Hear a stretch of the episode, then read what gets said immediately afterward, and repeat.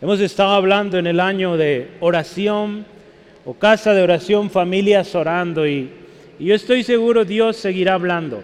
La semana pasada hablábamos de Jesús desde el principio y por la eternidad. Jesús está ahí desde el principio, gloria a Dios. Cuando usted y yo escuchamos de diferentes o grandes líderes religiosos hoy o a lo largo de la historia, ellos no estuvieron cuando Dios creó todas las cosas, pero Jesús sí. ¿Qué nos dice esto? Jesús sabe todo desde el principio. Él sabe la tendencia del hombre a fallar, la tendencia del hombre a buscar ídolos, a, desobedecer. Él sabe todo eso. Y aún sabiendo cómo es el hombre, cómo somos los hombres, las mujeres, Él dio su vida por usted y por mí. ¿Cómo no darle gracias? ¿Cómo no alabarle? Él sabiendo todo esto dio su vida para que usted y yo no sufriéramos una eternidad en el infierno Gloria a Él. Sí, gloria al Señor Jesús. Y Él, hermano, está ahí y dice la palabra que es eterno. Él es el alfa y el omega, principio y fin. Rey de reyes, Señor de señores, por la eternidad. Entonces, vale la pena confiar en Él. Vale la pena poner toda nuestra esperanza en Él, porque Él vive. Cantábamos hace ratito, Él vive. Y hoy yo quiero, retomando nuestro tema sobre la, oración, Daniel. Hombres y mujeres de oración, estaremos eh, teniendo esta serie a través del año, eh, no necesariamente consecutivo, pero estaremos volviendo a ella. Eh, ya vimos dentro de esta serie, hablamos hace algunas semanas de Moisés, cómo oró Moisés, y hoy vamos a hablar de Daniel. Tremenda riqueza encontramos en el libro de Daniel. Eh, no sé, probablemente la próxima semana podamos tener una parte 2, si así el Señor lo permite. Daniel, hermanos, fue un hombre de oración, porque estamos hablando de oración, ¿verdad? Y Daniel nos enseña mucho sobre cómo orar. Y yo quisiera que para empezar vayamos en nuestras Biblias a Daniel capítulo 2, versículo 16 al 19. Daniel 2, 16 al 19. Y vamos a orar. Dice así la palabra de Dios. Y Daniel entró y pidió al rey que le diese tiempo y que él mostraría la interpretación al rey. Para este punto, el rey tuvo un sueño, el rey Nabucodonosor. Nadie puede descifrar el sueño. Se las puso difícil. Él les dijo, ¿saben qué? A todos sus sabios, tuve un sueño y este sueño me atormenta, pero quiero que me digan qué significa. Pero sé que ustedes son a veces muy mentirosos y son muy engañadores. Les voy a poner esto. Ustedes tienen que decirme qué soñé y qué significa. Se la puso difícil, ¿verdad?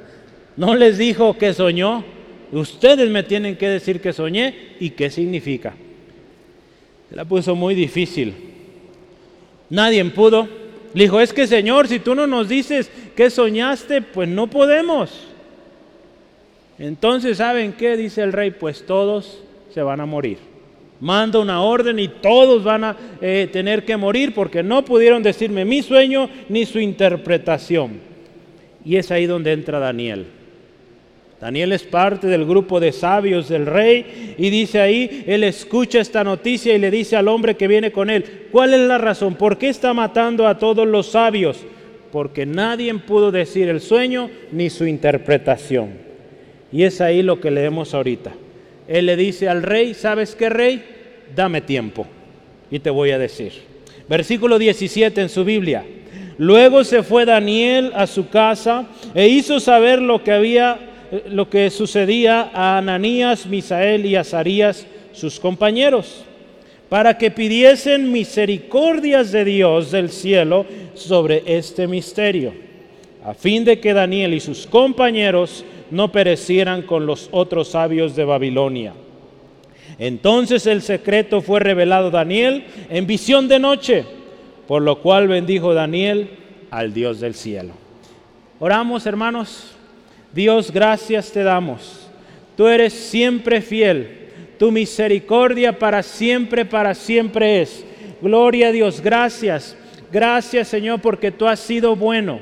Hoy, Señor, reconocemos que tú eres nuestro Dios. el Dios todopoderoso, el Dios soberano, el Dios de dioses, que tienes dominio sobre todas las naciones y que en cada una de estas naciones que hoy se presentaban, tu nombre será glorificado, porque tú eres el rey, sobre todo eh, eh, catarí, sobre todo... Eh, afgano, sobre todo egipcio, sobre todo nepalí, sobre todo hombre o mujer indio. Tú eres Dios, tú eres Señor, tú eres sobre todo Dios. Gracias Dios, porque Señor estás en control. Y en esta tarde, Dios, aquí en Guadalajara, Jalisco, México, vamos a escudriñar tu palabra. Enséñanos, Dios. Espíritu Santo, toma el control. Toma este tiempo en tus manos y dirige tú. Te cedemos el control. Úsanos para gloria y honra de Dios. En el nombre de Jesús. Amén. Gloria a Dios.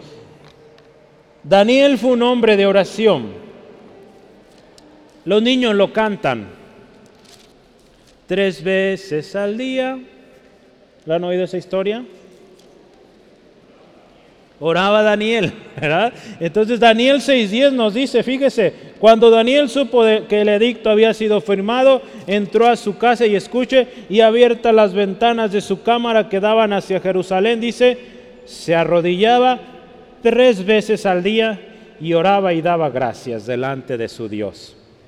Daniel fue un hombre que oraba, ¿sí? Tres veces al día, al menos tenemos ese registro. La historia de Daniel, hermano, yo lo leí hace días y me emociona, es un libro que yo cada vez que veo una nueva historia, ahora es mi nuevo libro favorito y pues, pues todos son favoritos, pero este está muy bueno, me gustó, porque habla mucho de oración, habla mucho, ¿sabe qué? De liderazgo Habla mucho de convicción, habla mucho de fidelidad a Dios. Habla también de un rey que reyes de hecho que reconocieron a Dios sobre todas las cosas. Pero también nos habla al final, los últimos capítulos, habla de eventos proféticos, cosas que sucederían en aquellos tiempos y cosas que todavía no suceden.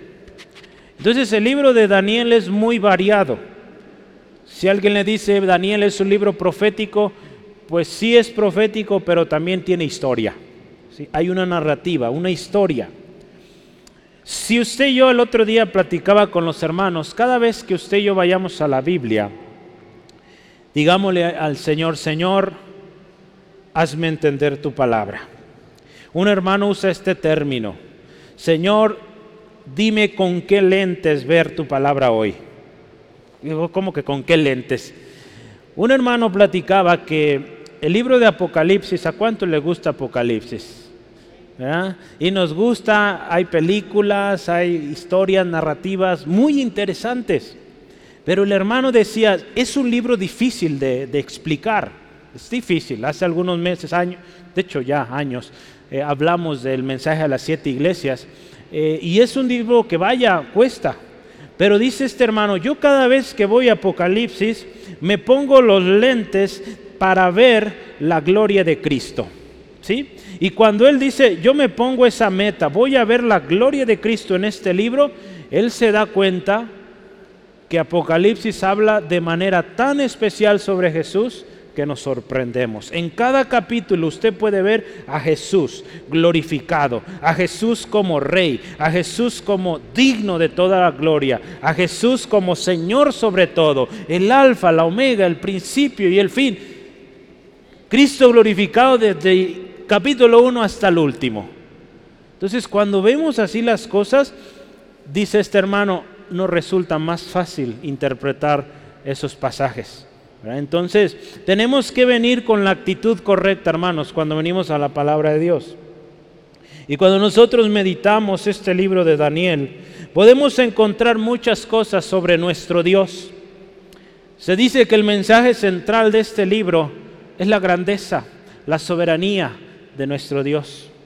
Sí, habla de Daniel, los, eh, Daniel en el pozo de los leones, los tres hebreos que no se doblegaron ante esta, eh, o no se hincaron ante esta estatua, y muchas historias muy bonitas que nos gusta escuchar. Pero entre todo eso, habla de la grandeza de Dios, que Dios es sobre todo rey.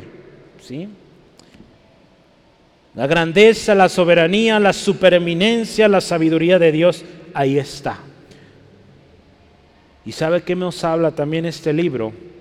Proféticamente habla de Jesús, de la venida del reino inconmovible, un reino que vendría y que sería y que es eterno.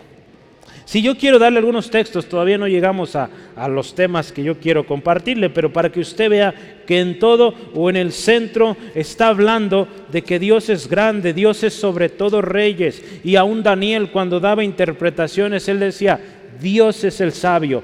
Él me dio el mensaje, Él me dio la interpretación. Eh, Daniel 2, ve ahí, Daniel 2.44. Quiero darle un vistazo de este libro rápido.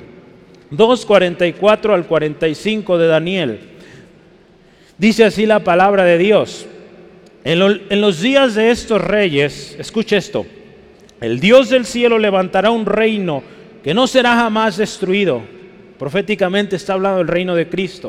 Ni será el reino dejado a otro pueblo. Desmenucerá y consumirá todos estos reinos, pero Él permanecerá para siempre. De la manera que viste del monte fue cortada una piedra, no con mano, la cual desmenuzó el hierro, el bronce, el barro, la plata y el oro. Está hablando del reino de Cristo que venía, el reino de Dios, que vendría a destruir todo ese reino de oro, de plata, de barro, de bronce, de hierro. Hermanos, Dios es el Todopoderoso. 4.34 de Daniel, vaya por favor adelantito. 4:34. Mas al fin del tiempo, está hablando Nabucodonosor, yo Nabucodonosor alcé mis ojos al cielo y mi razón me fue devuelta. Y escuche esto. Y bendije al Altísimo y alabé y glorifiqué al que vive para siempre, al Eterno, cuyo dominio es sempiterno y su reino por todas las edades. En ese tiempo Nabucodonosor era el rey del reino más grande en ese mundo, o en ese tiempo, en esa generación. Y ese rey que estaba sobre todo ser humano, o en la mayoría, dice, di gloria al Altísimo, al que es eterno, que vive por siempre. ¿Sí? Vea, Daniel habla mucho de la gloria, la grandeza, la supereminencia de nuestro Dios. Un último capítulo que quiero que vea conmigo. 5, Daniel 5, 21, adelantito. Daniel 5, 21. Y dice ahí, y fue echado de entre los hijos de los hombres, y su mente se hizo semejante a la de las bestias, y con los asnos monteses fue su morada. Hierba lo hicieron comer como a buey, y su cuerpo fue remojado con el rocío del, del cielo está hablando de un juicio que vino sobre este rey, hasta que reconoció que el Altísimo Dios tiene dominio sobre el reino de los hombres y que pone sobre él al que le place. Un rey una vez más. Este mismo rey Nabucodonosor fue juzgado de manera tremenda porque se enorgulleció. Como animal, dice ahí, comiéndolo del campo. Y dice ahí, fue un juicio que Dios dio a este hombre, hasta que reconozcas quién es Dios, quién está sobre ti, en otras palabras. Y que Dios pone y quita reyes, ¿verdad? Daniel también dice esa frase, que Dios pone y quita reyes, ¿sí? Entonces vea, este libro nos habla mucho, mucho, mucho de la grandeza de Dios. Hay un dato interesante en este libro, la palabra rey se dice aproximadamente 150 veces. Por algo habla mucho del rey de reyes. La palabra reino aproximadamente 50 o más veces se dice. Definitivamente se trata de un libro que busca honrar y glorificar al rey de reyes. Y por eso estamos hoy aquí, hermanos, para dar gloria al rey, al que vive por siempre. Amén. Gloria a Dios. Y si usted y yo eh, nos ponemos en esta tarde de acuerdo y le animo, enfoquemos hoy nuestra atención a hablar de la oración en este libro. Si usted y yo queremos que nuestra oración sea exitosa, necesitamos poner atención a lo que dice la palabra de Dios. Yo creo que muchos de aquí tenemos un motivo de oración y no se le olvide, porque al final vamos a hacer algo. Vamos a hacer una dinámica de oración especial nueva. Bueno, no tan nueva, pero no hemos hecho así en, en los domingos al final. Entonces va a ser algo diferente. Prepárese. Necesitamos ver cómo era el carácter de estas personas, cuál era su actitud, cómo se acercaban a Dios, con qué corazón. Dios, hermanos, nos sigue enseñando. Y yo les decía en la mañana a los hermanos, gloria a Dios. Dios nos dice qué hacer. ¿Qué nos dice este año? Oren. Oren más. Oren como familia. Oren como iglesia. Pero ¿sabe qué también hace Dios? Nos dice cómo.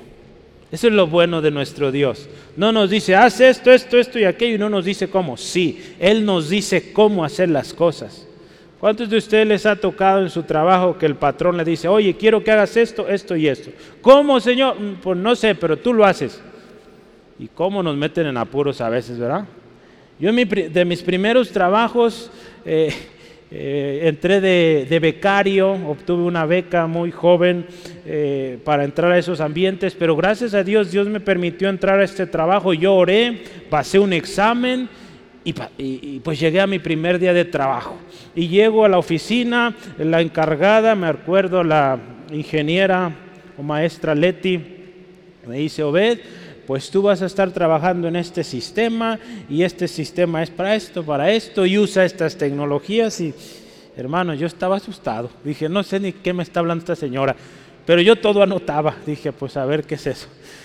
Pues sí me asustó, ¿verdad? porque me dijo, tú vas a hacer esto, esto y eres encargado de esto, de esto y de esto. Mi primer día. Dije, ay Señor, ¿a qué me metí?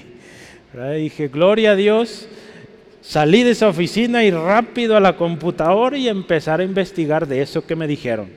Gloria a Dios, aprendí muchísimo.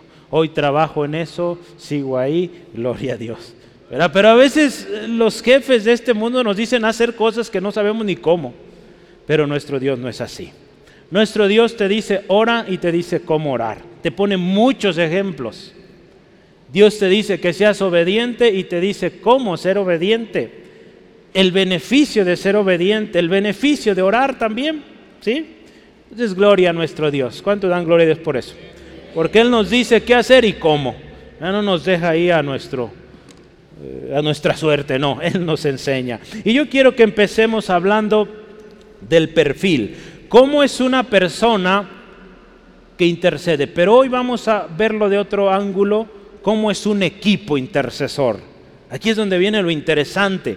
Eh, Daniel fue un hombre que, que oró en equipo, se rodeó de gente y oró con ellos. Y yo quiero que veamos un poquito ahí en Daniel 1. Eh, no está todavía creo ahí, pero vaya su Biblia a Daniel 1, por favor. Vamos a ir a través del capítulo 1 y 2 tomando versículos. Y vea conmigo, en el tercer año, yo voy a leer desde el 1, en el año tercero del reinado de Joacim, rey de Judá, Vino Nabucodonosor, rey de Babilonia, a Jerusalén y la sitió.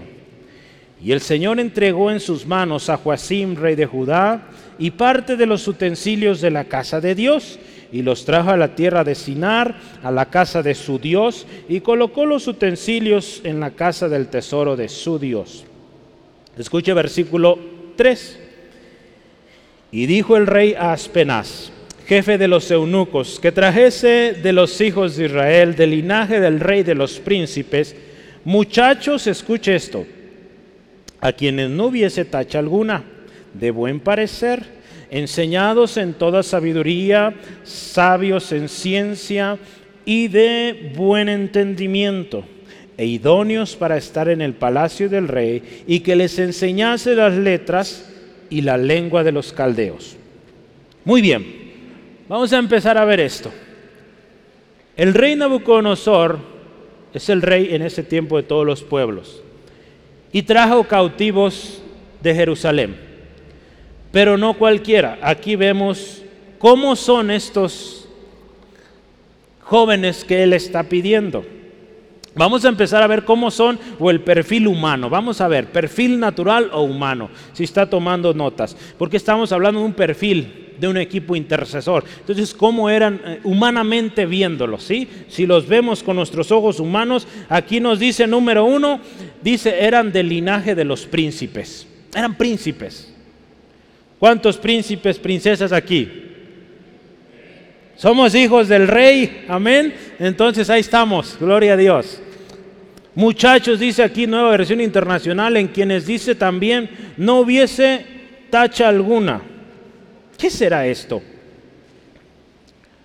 En otras palabras, jóvenes que no tuvieran defecto alguno, defecto físico. ¿Sí? Dado que estos jóvenes iban a ser llevados frente al rey, tenía que ser gente bien parecida, sin defectos. ¿Sí? Lo siguiente que dice ahí en la Biblia, jóvenes muchachos de buen parecer o en otras palabras, apuestos, en otras palabras, bonitos, bonitas, guapos, guapas. ¿Cuántos guapos, guapas aquí? Amén, si no lo cree por fe, gloria a Dios. Dios le ha hecho hermoso, hermosa hermana. ¿sí? El gozo del Señor hace que usted se vea linda, lindo, hermano, hermana. ¿Sí? El Señor así nos ha hecho, hermanos. Somos especiales. Entonces vea las características. ¿Qué más dice? Enseñados en toda sabiduría.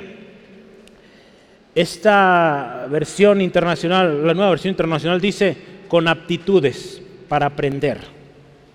¿Cuánto les gusta aprender?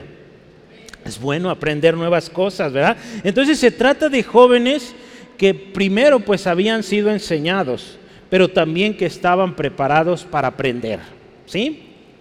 Hermanos, créame, vale la pena. Yo le animo mucho a leer la palabra y es algo por lo que podemos empezar. Yo sé que a muchos, yo me incluyo ahí, ¿sí? Nos gusta eh, aprender, pero no nos gusta leer. pero para aprender hay que leer. Me cuesta mucho leer. ¿Sabe usted una cosa?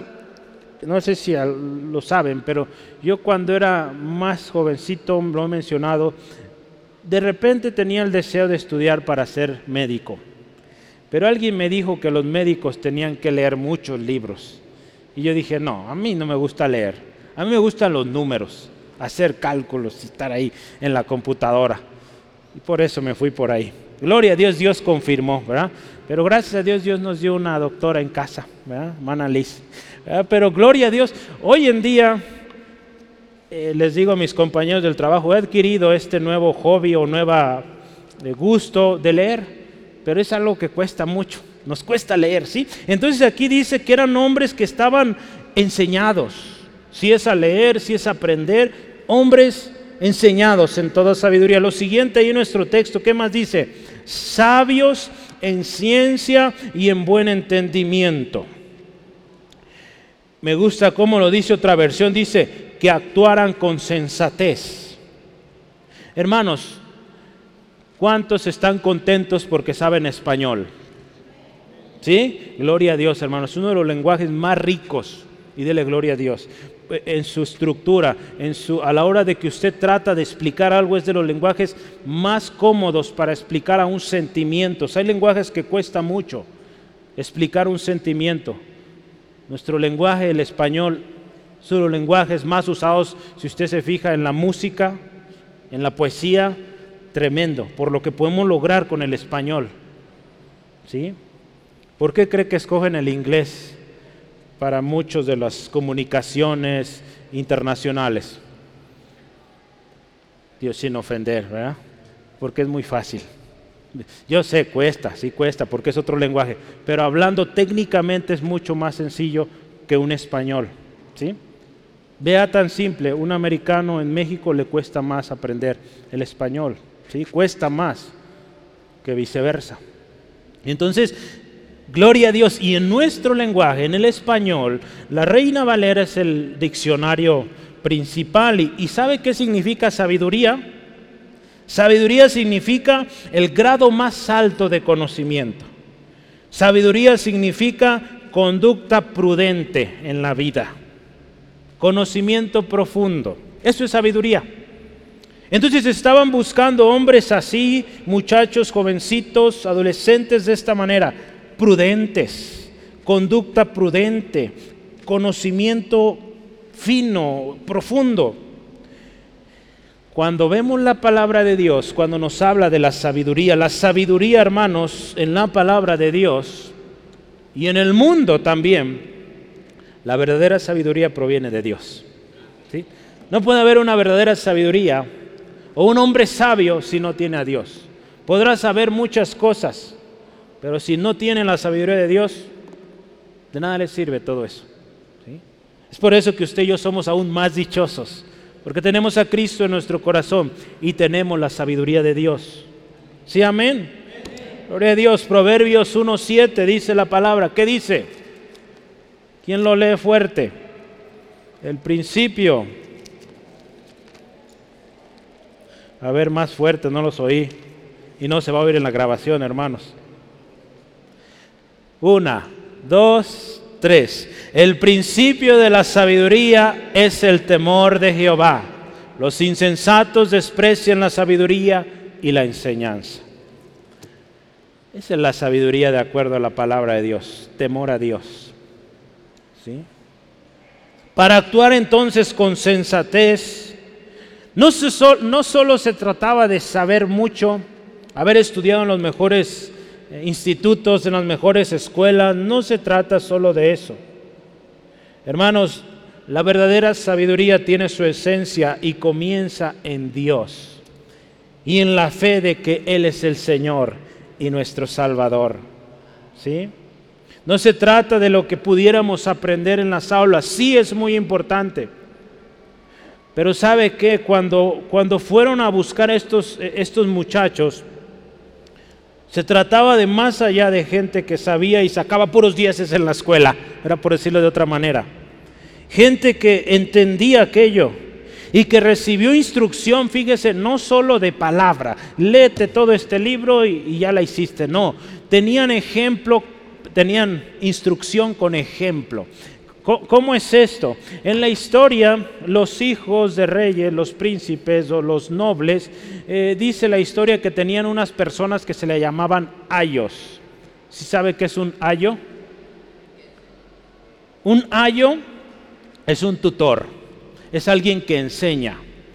La gente con mucho dinero le pagaba a señores muy listos, muy sabios, para enseñar a sus hijos. ¿Sí? Entonces estas personas se encargaban de que ese niño fuera bien formado en las diferentes disciplinas. Entonces, esta persona, este ayo o este tutor tenía que enseñarle también con ejemplo. Si usted ve la historia de los reyes en la Biblia, muchos de ellos fueron gente tremenda que Dios usó, pero también muchos se pervertieron tremendo, porque esos ayos o esos tutores no les enseñaron bien. Entre ellos hubo algunos que fueron sacerdotes los que los enseñaron. ¿Y qué cosas tan lindas hicieron? Hubo un rey bien pequeñito, creo que seis años o siete empezó a reinar. Creo que fue el rey Josías, desde muy pequeño, pero lo enseñó un sacerdote y hizo grandes cosas para Dios.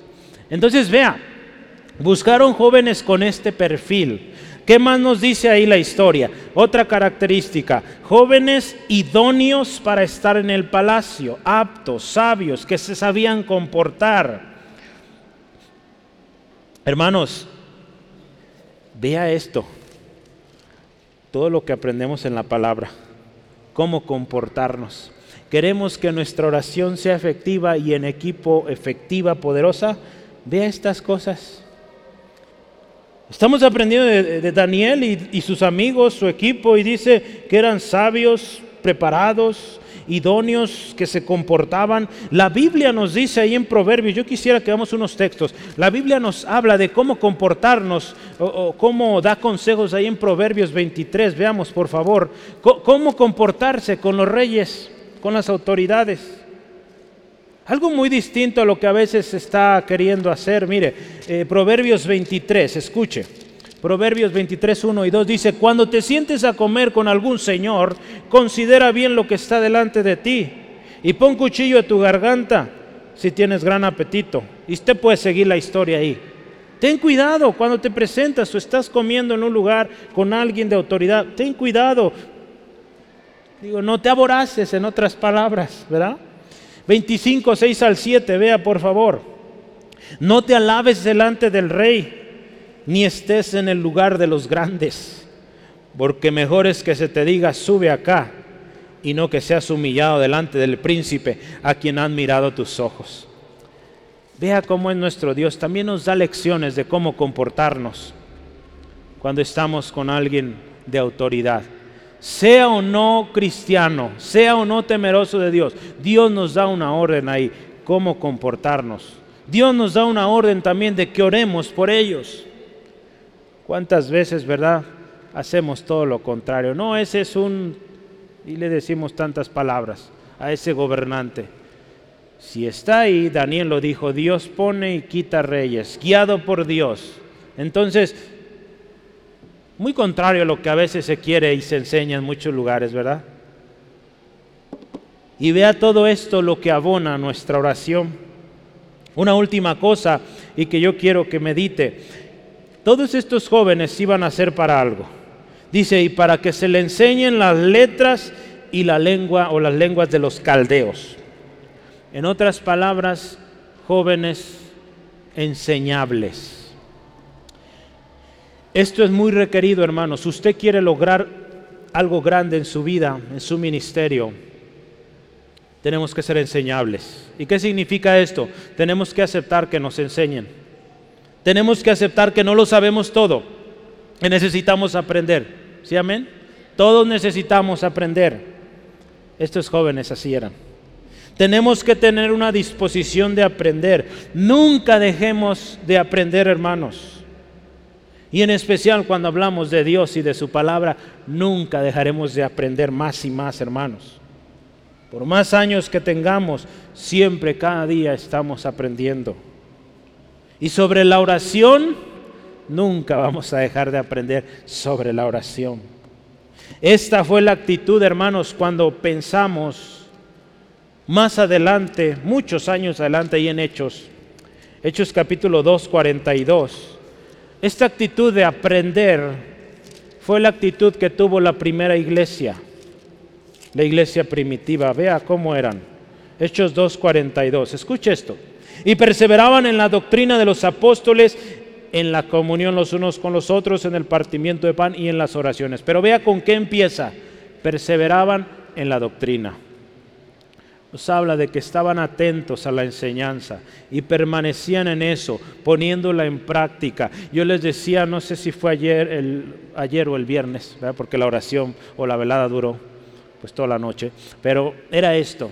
A mí me bendice mucho escuchar a nuestros estudiantes eh, del Instituto Bíblico cuando nos dicen, hermano, doy gracias a Dios porque estoy haciendo las tres cosas que usted nos ha dicho. Porque yo les mando mis cartas y les digo, estudia, practica y comparte la palabra de Dios. Y ellos dan gracias a Dios porque tienen la oportunidad, están estudiando, están poniendo en práctica. Al dice, hermano, me cuesta mucho, pero ahí vamos. Y la otra, compartiendo a otros. Me mandan algunos de ellos, ore por ellos, me mandan sus sermones, gloria a Dios, mandan ahí, hermano, esto predicamos cada noche. Y, cada uno, como que hay varios grupos ahí. Y, dicen, eh, leemos un salmo, leemos un pasaje, meditamos, cantamos, mándenos cantos, nos piden cantos. Entonces les hemos mandado algunos.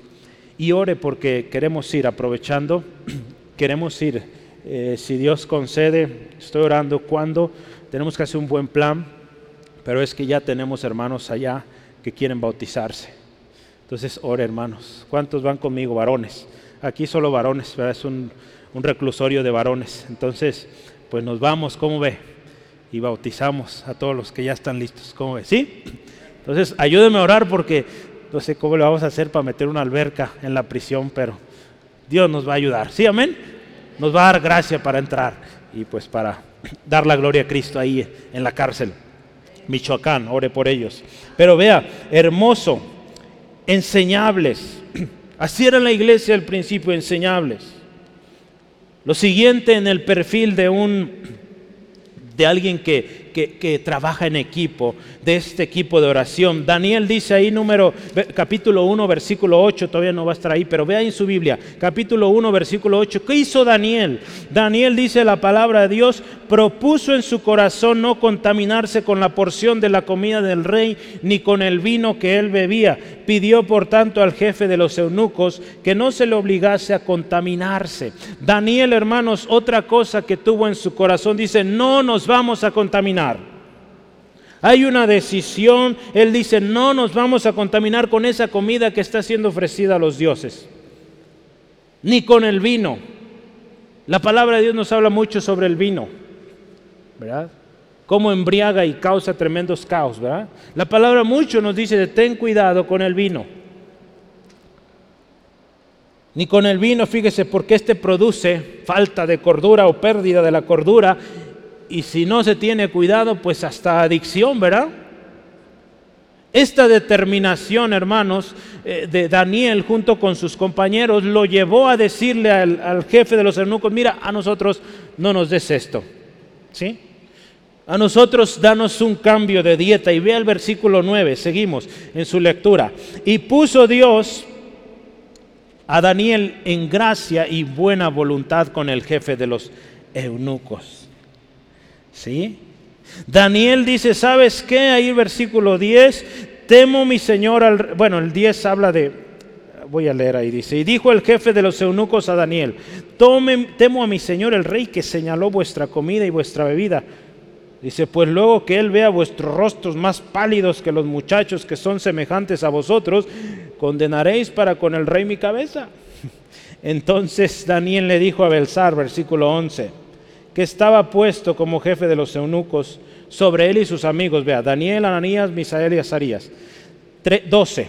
Te ruego que hagas la prueba con tus siervos por diez días y nos den legumbres a comer y agua de beber. Ay, ay, ay. ¿Cuánto les gustan las verduras?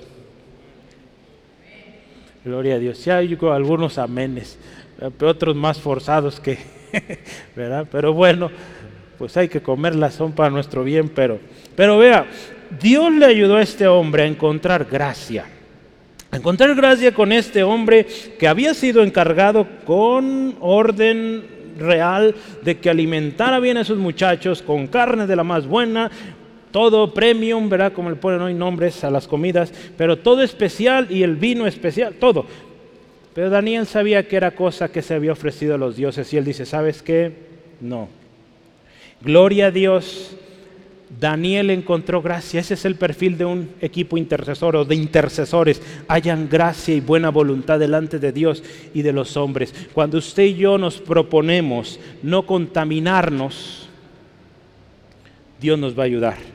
Porque estamos honrando a Dios. Y por lo tanto nos va a ayudar a hallar gracia con nuestros semejantes. Dios lo hizo con Daniel. Este hombre los escuchó. ¿Sí? La palabra de Dios ahí por tiempo no alcanzamos, pero 1 Samuel, eh, creo que es 2.30, ¿sí? Habla de un hombre, un sacerdote llamado Elí. Dice que sus hijos no honraron a Dios. Pero dice otra cosa. Dice que Dios honra a los que le honran. Daniel honró a Dios. Daniel dijo, yo no me contamino, y Dios lo honró, le bendijo encontró gracia, buena voluntad. Y cuando vemos el versículo 12, escuche esto. Te ruego, escuche, que hagas la prueba con tus siervos por 10 días y nos des legumbres eh, a comer y agua de beber. Verduras con agua. Bueno, pero mire, un hombre que sabe interceder, un hombre, un equipo de intercesores, dice, con verdura y agua la hacemos porque no dependemos de esta comida, dependemos del Dios Todopoderoso. Y vea cómo este corazón, este, cómo se acerca Daniel, cómo viene ante este líder, dice, te ruego, no llega, te ordeno, exijo mis derechos, no, te ruego. Muestra una actitud humilde, no, no pone o presenta una actitud arrogante, sublevándose como hoy en día. Digo, no, no me gusta hablar de esto, pero a veces, ¿cómo nos presentamos ante las autoridades? Él rogó que se les pusiera a prueba 10 días. Hermanos, qué tremenda fe tiene este hombre. En 10 días, en 10 días revísanos y vas a ver. Tú buscas chapeteados, bien presentes, bien guapos, en 10 días vas a ver. Porque Él sabe al Dios al que sirve. Entonces este es el perfil de un hombre y junto con su equipo que interceden, honran también a sus superiores. Otra cosa más, vámonos más adelante. Daniel habló sabiamente y prudentemente. Capítulo 2, versículo 13 al 14, no está ahí, pero estamos adelantando en la historia.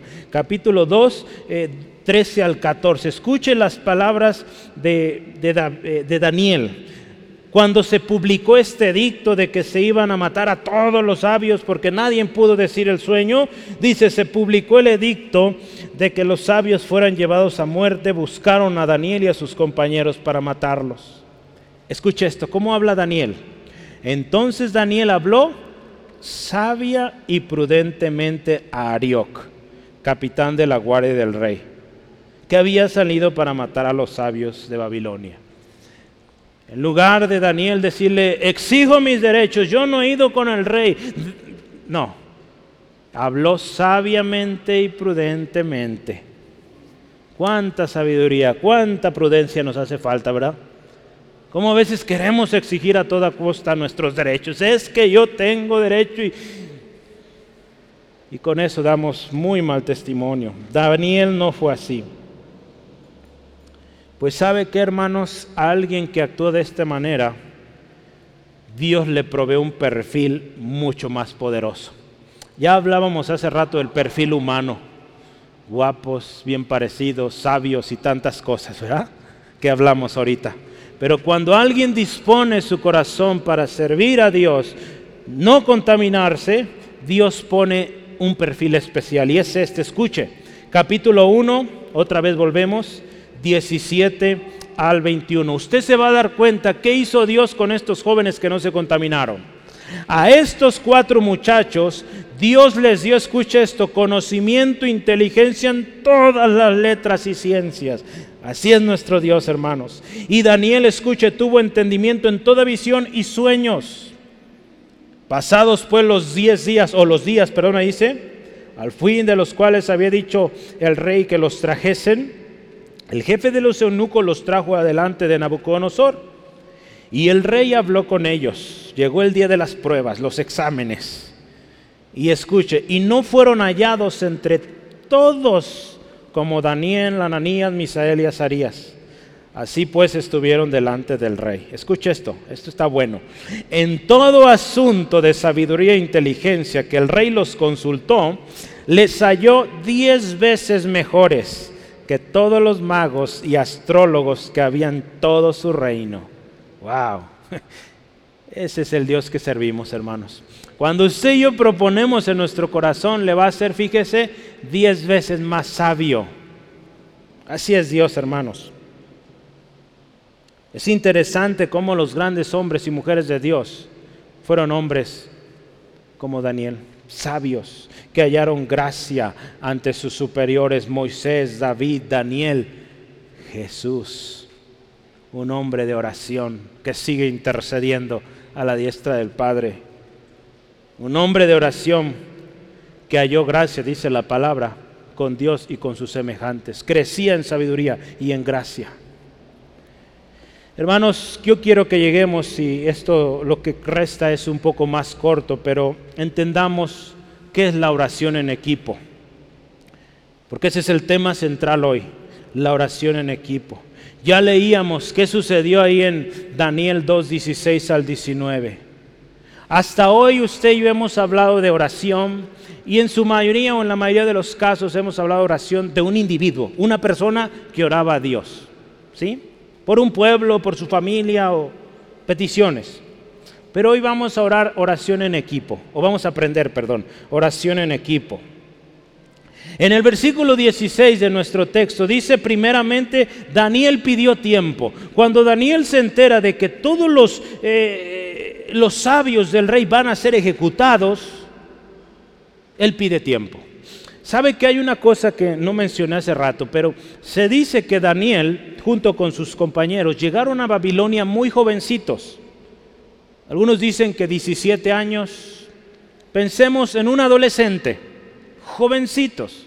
Porque si usted ve la historia de, Daniel, Daniel estuvo con varios reyes. Se habla de que estuvo aproximadamente 70 años con los diferentes reyes en Babilonia. Entonces imagínese, llegó muy chiquito ahí. Y un jovencito, ¿sabe qué? Cuando dice, ¿sabes qué? Todos ustedes se van a morir porque nadie ha podido interpretar. Y dice, ¿sabes? Eh, te ruego, danos tiempo. Él va delante del rey, se presenta delante del rey, ahí toma su derecho, él es consejero del rey, entonces se acerca, dice, rey, dame tiempo. Ahí no le dice cuántos días, ¿verdad? Pero dice, dame tiempo, por favor. Dame tiempo eh, y te voy a decir qué. ¿Cuál fue tu sueño y su interpretación? Hermanos, este hombre sabe a quién sirve. Antes que al rey, él sabe que sirve al Dios Todopoderoso. Entonces él va con esa autoridad y le dice, ¿sabes, rey? Dame tiempo. Quizá en su mente estaba, yo voy a ir con mi Dios y mi Dios me va a decir. Él sabe todo. ¿Sí? Qué importante, hermanos, que usted y yo no nos apresuremos a dar respuestas. A veces somos cuestionados en situaciones o, para decisiones. No se apresure, pida tiempo y vaya y ore. ¿Sí? Primero busque a Dios. Hubo un hombre eh, que usted y yo conocemos, Nehemías, hablé hace algún tiempo de él. Eh, el texto está ahí, tome nota por favor, no vamos a alcanzar a leerlo. Pero eh, Nehemías también fue un hombre que dice, el rey le dijo, ¿qué te pasa? ¿Qué quieres? ¿Qué necesitas? ¿Y qué fue lo que hizo Nehemías? Dice que oró a Dios. Dios, ayúdame, ¿qué le pido a este rey? ¿Sí? No nos adelantemos, hermanos. Pidamos tiempo y busquemos la dirección de Dios. Siguiendo en la historia, dice, eh, dame tiempo, yo voy a ir y voy a consultar y te voy a traer la respuesta. Dice entonces en la historia, continuamos, Daniel viene a su casa, viene a donde están sus amigos y le dicen, ¿saben qué amigos? Vamos a orar porque el rey tuvo un sueño. Nadie sabe cuál es el sueño. El rey no lo quiere decir. Y aparte necesita la interpretación. Entonces, mis amigos, a orar se ha dicho. ¿sí? Daniel sabe que cuenta con un equipo. Esto es lo bonito, hermano. Él sabe que cuenta con amigos que van a orar con él. Qué importante que usted y yo sepamos quién o con quién contamos para la oración. Esta asignación es grande, hermanos, pero no es más grande que su Dios. Aquí vemos un corazón de un líder. Hay mucho que aprender de liderazgo aquí, pero un líder que involucra a sus amigos. Hermanos, usted y yo necesitamos contar con amigos, pero amigos como los de Daniel, que oraban con él. No busque esos amigos que lo guían al pleito, que lo guían al vicio, a las cosas que no agradan al Señor. Busque esos amigos que van a orar con usted con los cuales, hermanos, eh, usted va a poder compartir necesidad, que van a orar juntos y que juntos, dice ahí en Eclesiastés, eh, son más fuertes. Dos son, dos son mejores que uno. ¿Sí? Sí, amén. Ese texto nos habla de, ese poder que hay de la amistad y de, dos más, eh, más poderosos, más fuertes que uno. ¿sí? Entonces, él va Pide tiempo, ya vimos número uno. Viene con sus amigos y dice, amigos, ¿saben qué? Es tiempo de orar. Pónganse a orar. Pero ¿qué oran? Esto es importante. Daniel les dice a sus amigos por qué van a orar. ¿Y qué les dice versículo 18? Por favor, vea conmigo. Eh, Daniel 1, 18. Pasados, no, es 2, 2, 18, perdonen. Para que pidiesen, escuche, misericordias del Dios del cielo sobre este misterio, a fin de que Daniel y sus compañeros no perecieran con los otros sabios de Babilonia. David, eh, perdón, Daniel le dice a sus amigos, eh, la versión internacional dice de esta manera, imploren las misericordias de Dios del cielo en cuanto a este sueño misterioso, para que ni nosotros ni los demás mueran. ¿Sí?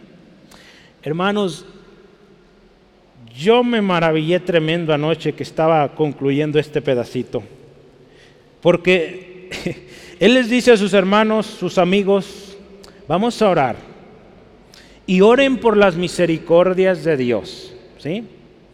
que no nos pase lo malo, que no nos mate el rey. Y Él los considera a ustedes y a mí y a los demás. ¿Verdad? Entonces Él dice que no me mate a mí, no dice, que no nos acabe a todos.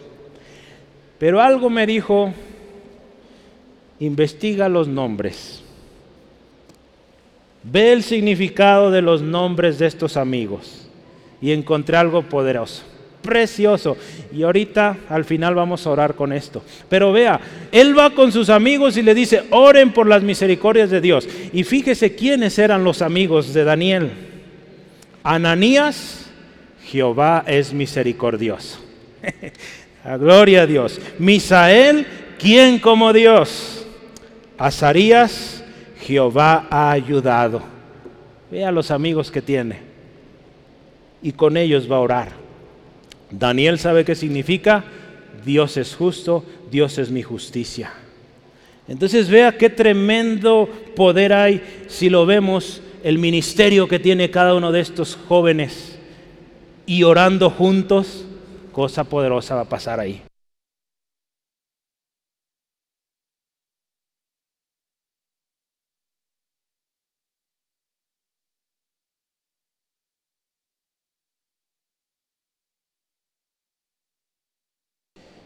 Gloria a Dios, ya estoy de vuelta.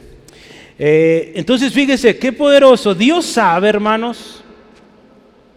Y Dios nos rodea de gente de oración y que va a contribuir poderoso en la oración cuando oramos en equipo. La palabra de Dios dice, si dos o tres se ponen de acuerdo, todo lo que pidan será hecho. Y aquí había un acuerdo y vinieron a Dios, acuérdese, pidiendo misericordia, en otras palabras, en humildad. La palabra de Dios ahí en Salmo 51, 17 dice que el corazón contrito y humillado no lo desprecia Dios.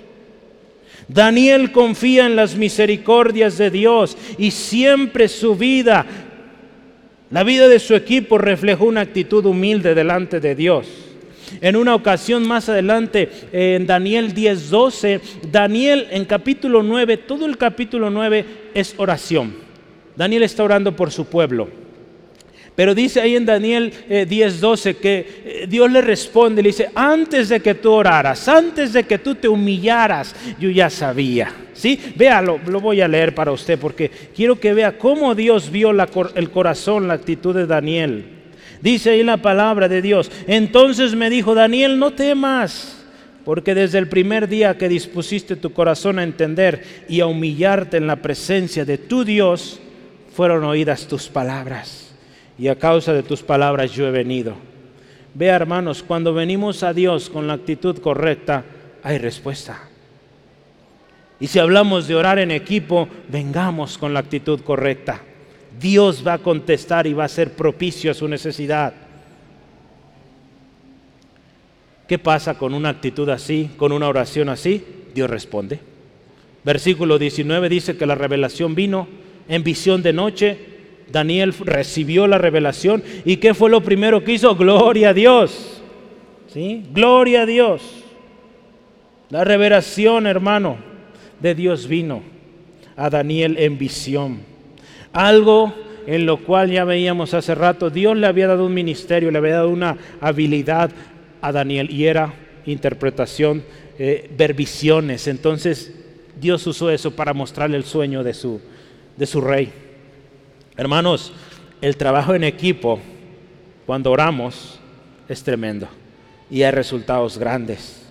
La respuesta de Dios a un misterio imposible de resolver por la mente humana llegó, hermanos. La respuesta de Dios viene cuando nos ponemos de acuerdo y oramos. Estamos a punto de comenzar este ministerio de oración en cadena y queremos que sea poderoso y que veamos resultados, testimonios grandes de la obra de Dios, pues hay que prepararse. Hoy vemos la historia de estos cuatro hombres. ¿sí? Dios responde. La oración de equipo tenía ingredientes poderosos. Cada uno de estos, mire, Ananías pidiendo con una actitud humilde, Jehová es misericordioso. Misael, ¿quién como nuestro Dios? En otras palabras, reconociendo que Dios es soberano. Azarías, Jehová ha ayudado, reconociendo que Dios ha ayudado y que les va a ayudar ahora. Y Daniel, Jehová es mi justicia. O en otro, en otro significado es protege su vida. Dios nos va a guardar, hermanos. ¿Sí? Hermanos, ¿qué pasa después de la respuesta? Por tiempo no voy a alcanzar a leer todos los textos, pero mire, le platico. Una vez que Daniel recibió la respuesta de Dios, dice ahí los versículos 20 al 23, lo primero que hace, él alaba a Dios. Él alaba a Dios. Versículo 20 al 23 es una alabanza de oración a Dios. Tiene esto, exalta el nombre, el poder de Dios, la sabiduría de Dios. Exalta la eternidad, soberanía, omnisciencia y superminencia de Dios.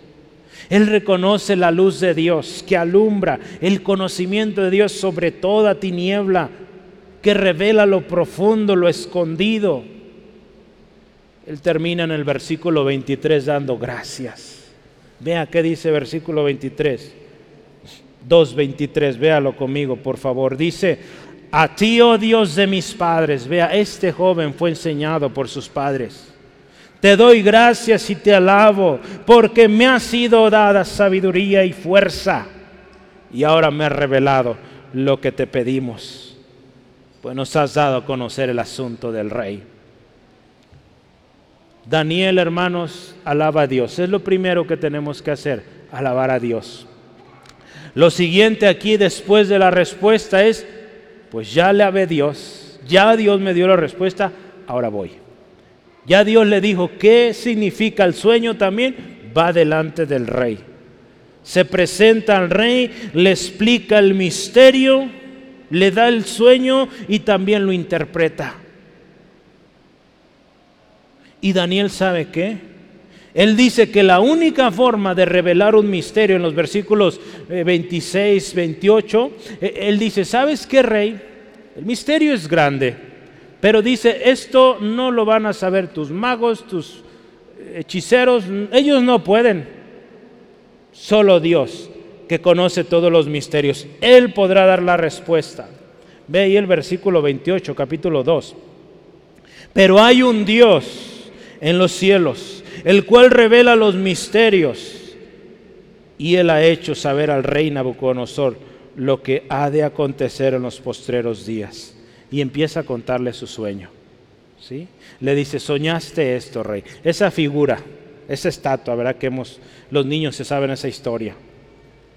Después de que le da la historia, en el versículo 36 le dice, este es el sueño pero también la interpretación. Y yo quiero que ponga atención a esto. En este versículo dice, también la interpretación de él diremos en presencia del rey.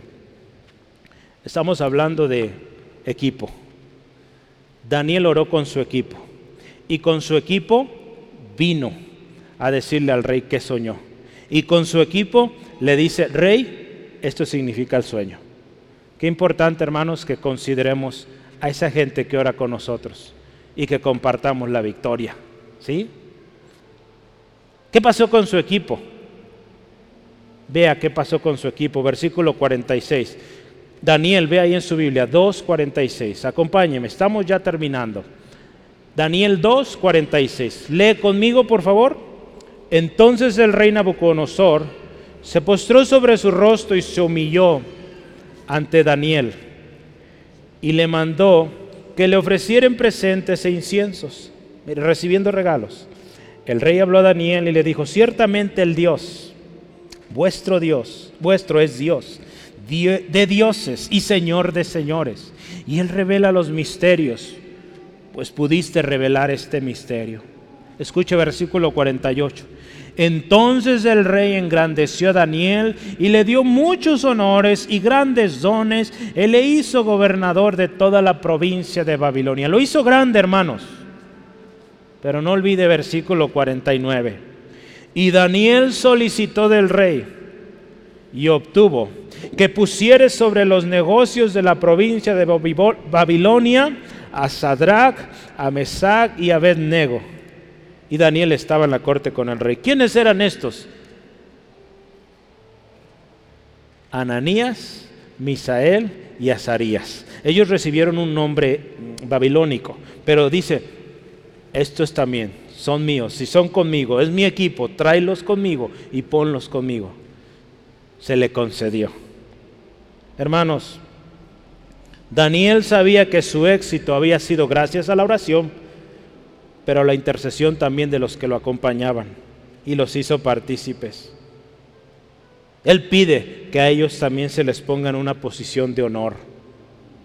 Hermanos, reconocer que la respuesta viene de Dios es algo importante. Y reconocer que a Él la gloria y la alabanza siempre tiene que ser algo, siempre hermanos. Muchas veces es algo que se nos olvida y damos más crédito al hombre. Daniel no hacía esto. Dios es quien da la respuesta. Es Dios quien pone reyes. Es Dios el que merece la gloria, no nosotros. Hermanos, mucho cuidado con esto.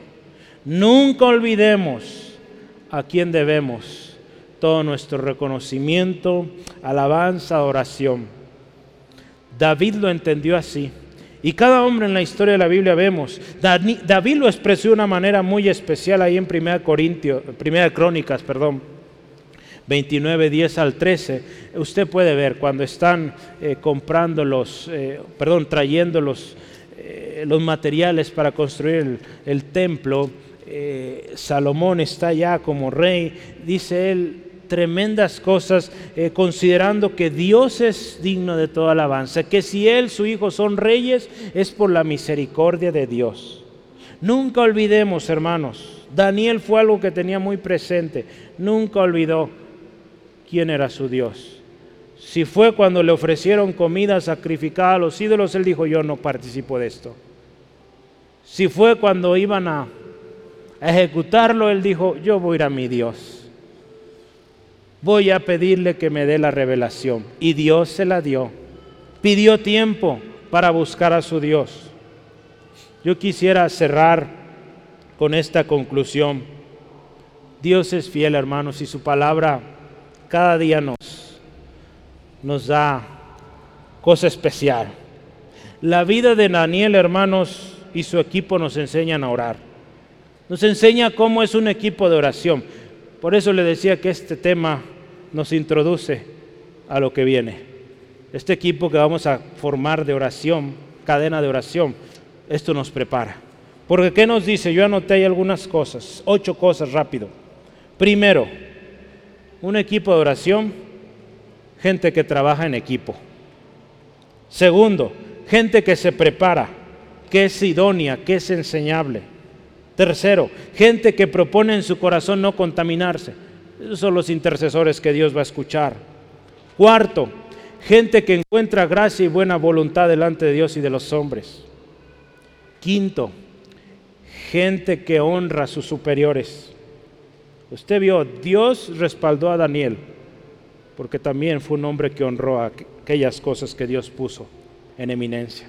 Esto nos cuesta a muchos, honrar a la gente que Dios ha puesto, a obedecer las indicaciones.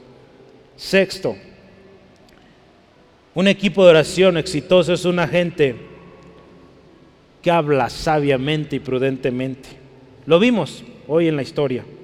Séptimo, gente que reconoce que es Dios quien revela los misterios, que es de Dios la gracia, la grandeza, y que ellos reconocen que no es para sí la gloria, es para Dios. Y último, Gente que cuando hace esto, Dios le provee una naturaleza preciosa, un perfil de sabios, entendidos, que dan la gloria a Dios. Hermano, la oración en equipo es poderosa. Necesitamos orar más y juntos. La iglesia eh, primitiva perseveraba en esto. Y vemos los resultados, hermanos. Si usted y yo, usted y yo hoy estamos aquí es porque ha habido muchos hombres y mujeres que han orado en equipo. ¿Sí?